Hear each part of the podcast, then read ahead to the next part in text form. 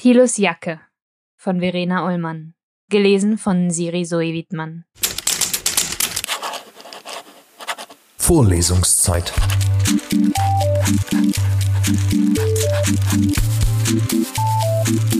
Der Geschichten-Podcast für jede Gelegenheit.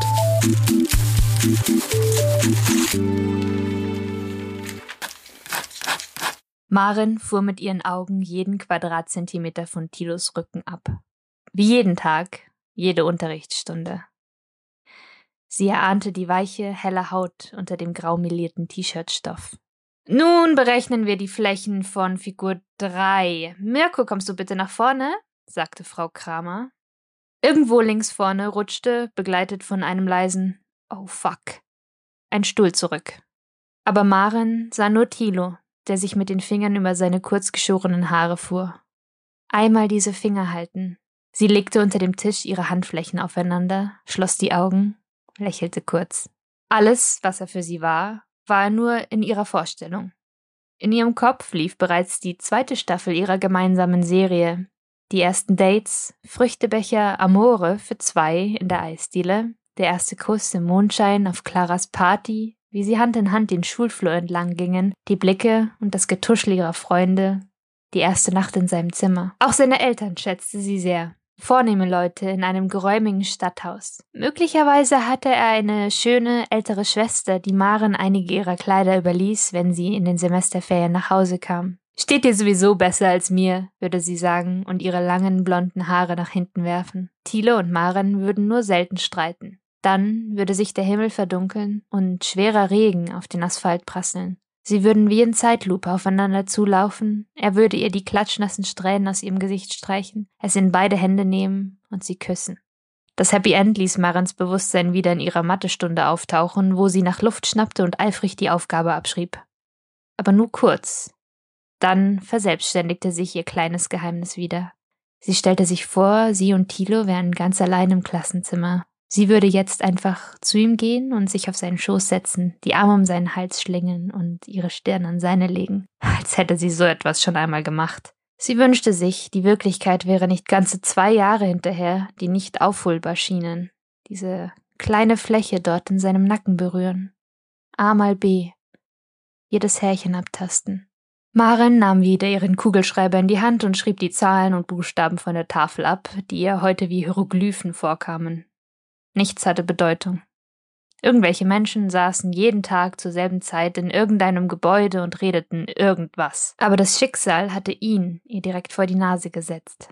Sie musste irgendetwas tun. Tilo, kritzelte sie heimlich in ihr Hausaufgabenheft. Tilo. Tilo. Tilo. Tilo Berger. Maren Berger. Tilo und Maren Berger. Dann übermalte sie es wieder, bevor es ihre Banknachbarin Chaya sah. Tilo füllte ihr ganzes Blickfeld aus. Alles, was zu ihm gehörte, analysierte sie, archivierte sie, plante sie für die nächsten Folgen ihrer Serie ein. Der neue Aufnäher auf dem Rucksack, die ausgewaschene schwarze Sweatjacke, von der sie wusste, wo jede Naht verlief, der Bund seiner Unterhose über der Jeans, den sie sah, wenn er sich streckte. Maren zog die Ärmel ihres Pullis über ihre Hände.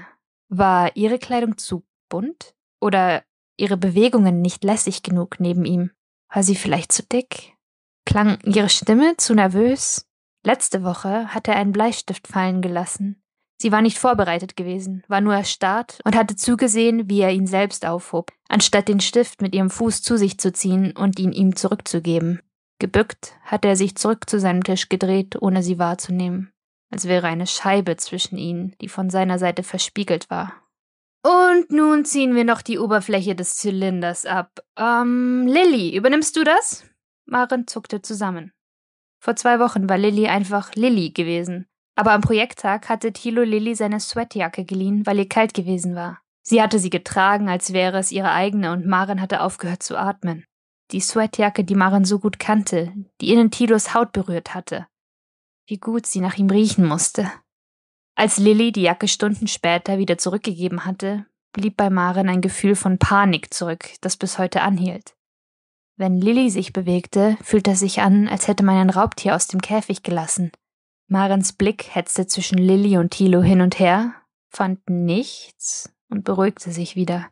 Sie sah eher unscheinbar aus, wie sie nun da an der Tafel stand mit ihren durchgestreckten Zahnstocherbeinen. Thilo drehte einen Bleistift zwischen seinen Fingern. Falls er ihn nun fallen lassen würde, sie wäre bereit. Es läutete zur Pause. Maren nutzte die Unruhe, die sich sogleich durchs Klassenzimmer wälzte, um jede von Thilos Bewegungen in sich aufzunehmen.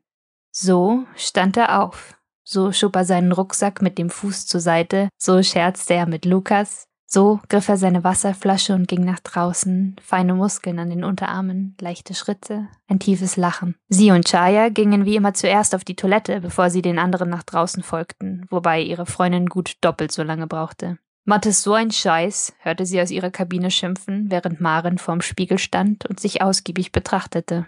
Hm. Sie dachte an Frau Kramer, an Thilo und wieder an Frau Kramer und versuchte festzustellen, wie sich ihr Gesicht dabei veränderte. Man sah es ihr nicht an. Sie war so heftig verliebt, aber sah so aus wie immer. Verrückt. Oh, Mist, kannst du mir fünf Euro leihen? fragte Chaya. Mm, ja, aber ich muss es schnell holen. Okay, ich warte hier. Marin ging zurück ins verlassene Klassenzimmer und holte die zehn Euro, die sie für den Notfall in ihrem Mäppchen versteckt hatte. Dann sah sie Thilos schwarze Sweatjacke über der Stuhllehne hängen und konnte nicht widerstehen. Sie nahm sie, drehte sie um, roch daran und dachte, sie würde sterben. Dann stopfte sie sie ganz unten in ihre Tasche und lief zurück zu Chaya. Zwei Wochen hatte Maren Tilos Jacke bei sich im Zimmer versteckt. Ihre Mutter durfte sie auf keinen Fall sehen. Ihre Freundinnen natürlich auch nicht. Einmal hätten sie sie fast unter ihrem Kopfkissen gefunden. Wenn sie die Jacke herausholte, sperrte sie nun vorsichtshalber immer die Tür ab. Sie malte mit ihrem Kugelschreiber ein kleines Herz auf das Etikett. Sie legte sich mit der Jacke auf ihr Bett und träumte, schmiegte sich an den Stoff, legte einen Ärmel um sich und war für einen kurzen Augenblick glücklich. Ob er seine Jacke vermisste? Vielleicht glaubte er, sie einfach verloren zu haben. Er zog jetzt immer die graue an, die fast genauso aussah. Irgendwann roch die Jacke immer weniger nach Thilo und immer mehr nach dem Weichspülergeruch ihrer Bettwäsche. Wenn Maren die Jacke an sich drückte, blieben die Glücksgefühle aus. Statt eines Kribbelns im Bauch spürte sie einen Schmerz in der Brust, der sie daran erinnerte, dass er nicht da war. Er dachte nicht einmal an sie, nicht eine Sekunde. Sie wusste noch nicht einmal, ob er überhaupt eine Schwester hatte. Maren schämte sich, die Jacke mitgenommen zu haben und wollte sie nun wieder loswerden. Eine Woche schleppte sie sie vergeblich mit sich herum. Es ergab sich einfach keine Gelegenheit. Ständig klebte Chaya an ihr, jemand anderes war im Klassenzimmer oder Tilo war krank. Schließlich schaffte sie es. Die Jacke hing wieder dort, wo sie hingehörte, über der Stuhllehne direkt vor ihr. Erst als Chaya sich neben sie setzte, fiel Maren das Etikett wieder ein. Oh, nein. Das Herz. Warum hat sie die Jacke nicht einfach entsorgt? Und vielleicht riecht die Jacke jetzt nach ihr. Wie peinlich. Ihre Ohren gingen zu. Alles okay? fragte Chaya. Siehst so blass aus. Ja, ja, mir ist nur ein bisschen schwindelig. Willst du rausgehen? Lass uns rausgehen. Ich wollte eh. Nein, geht schon. Sicher? Ja, sicher. Tilo betrat das Klassenzimmer, sah die Jacke, stutzte kurz, nahm sie in die Hand und runzelte die Stirn. Hä? sagte er, kaum hörbar, entdeckte dann das kleine Herz und riss die Augen auf. Maren versuchte wegzusehen, als sie spürte, wie ihr Gesicht die Farbe von Weiß auf Rot wechselte.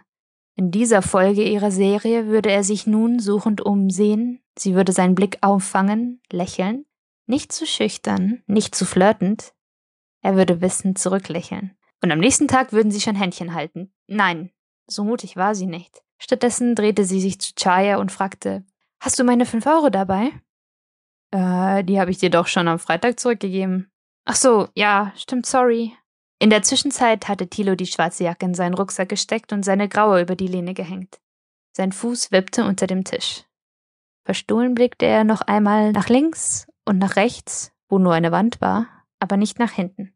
Frau Kramer hatte vorne bereits ihr Notenbüchlein aufgeschlagen und in der Klasse wurde es schlagartig still. Wer fehlt mir denn noch? Ähm, Berger. Berger Tilo, komm doch mal nach vorne, bitte. Tilos Fuß stoppte. Er ließ seine Schultern fallen und stand auf. Frau Kramer schrieb die Aufgabe an die Tafel. Er wirkte verwirrt. Nicht auch das noch, dachte Maren. Wenn er das jetzt verkackt, weil ich diese blöde Jacke. Sie zwang sich, die Aufgabe abzuschreiben.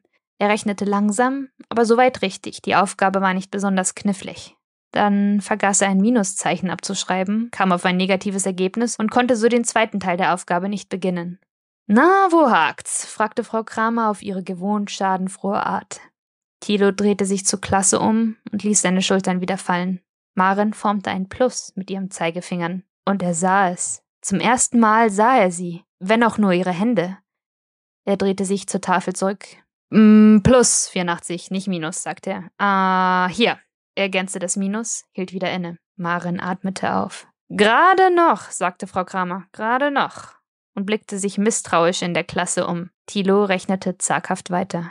Und, werden wir noch fertig? drängelte die Lehrerin. Jep, sagte Thilo, schrieb das richtige Ergebnis hin, 548, und ein Herz rundherum und ein Fragezeichen dahinter. Fertig. Ja, danke, Thilo.